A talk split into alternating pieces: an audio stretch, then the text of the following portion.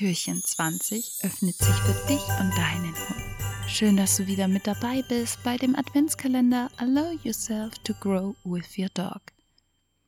Wie schützt man eigentlich seinen Hund? Und in welcher Situation muss der Hund geschützt werden? Und ist es vollkommen auch okay, ihn zu schützen? Genau darüber sprechen wir heute. Schön, dass du da bist bei dem Podcast Nebano für mehr Harmonie und Verbindung zu dir und deinem Hund. Mein Name ist Patricia Okon, ich bin Hundetrainerin und Verhaltensberaterin und meine Spezialisierung liegt auf die innere Bindung zwischen Mensch und Hund. Eine weitere Spezialisierung von mir ist die Leinenaggression und die Hundebegegnung. Ich biete Online-Coaching und Coaching vor Ort in Stuttgart an.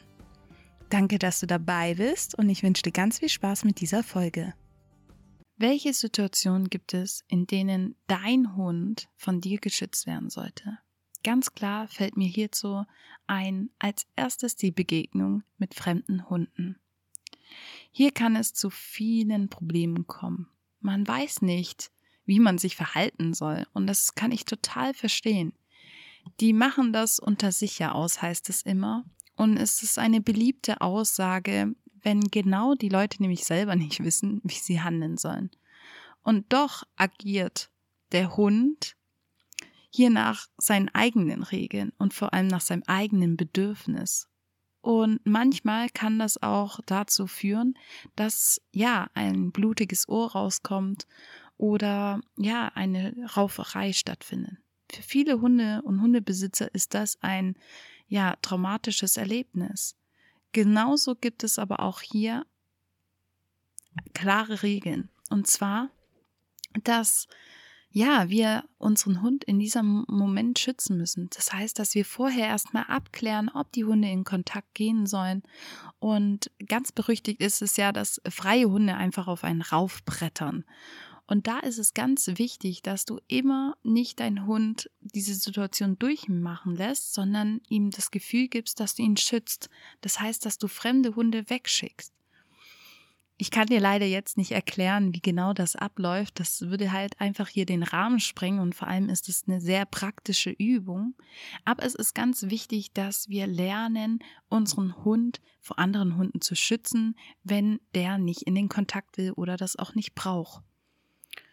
Und damit ist es ganz wichtig, nämlich jetzt sich, ja, bewusst zu machen, dass das eine Situation ist, wo dein Hund wirklich deinen Schutz braucht.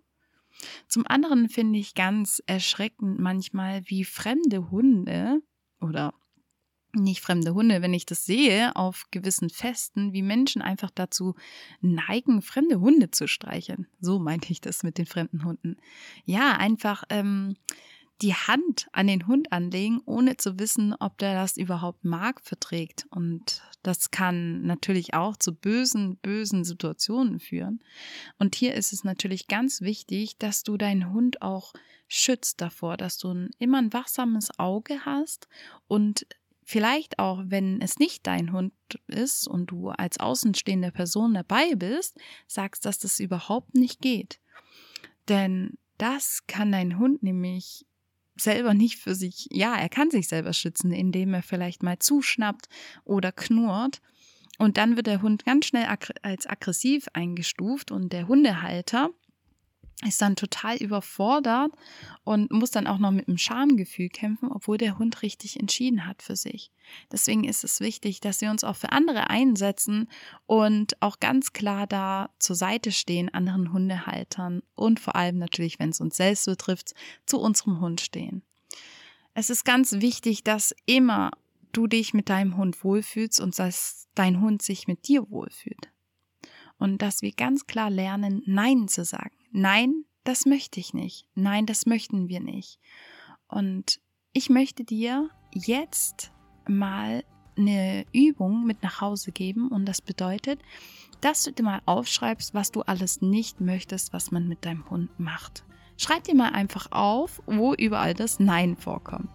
Und dann, ich weiß, es kostet ganz viel Mut, stell dich vor den Spiegel und sprech aus, nein, ich möchte nicht, dass sie meinen Hund streicheln. Nein, wir wollen nicht in den Kontakt gehen. Nein, ich möchte hier vorbeilaufen. Also lern Nein zu sagen. Das haben wir schon in der Grundschule gelernt. Nein, stopp. Und jetzt darfst du anfangen, Nein zu sagen für dich und deinen Hund. Ich bin gespannt, was sich da bei euch verändern wird und gib mir auf jeden Fall Bescheid. Ähm, über Instagram würde ich mich sehr freuen über ein Feedback von dir. Wir hören uns wieder morgen. Schön, dass du dabei warst und bis morgen.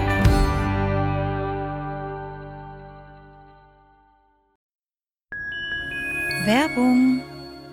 Möchtest du deinen Hund besser verstehen und lesen können? Möchtest du eine tiefe innere Verbindung zu deinem Hund weiter aufbauen und vertiefen? Dann lade ich dich ganz herzlich ein zu meinem Online-Coaching. Mein Coaching widme ich nicht nur deinem Hund, sondern für mich steht vor allem du im Vordergrund. Deine Gefühle und deine Einstellung spielen eine wichtige Rolle im Zusammenleben mit deinem Hund. Ich biete dir dazu gerne meine Hilfe an und begleite dich bei diesem Prozess, dass du wieder vor allem mit deinem Hund noch inniger wirst und ihn verstehst. Alle Infos dazu findest du in den Show Notes. Viel Spaß damit!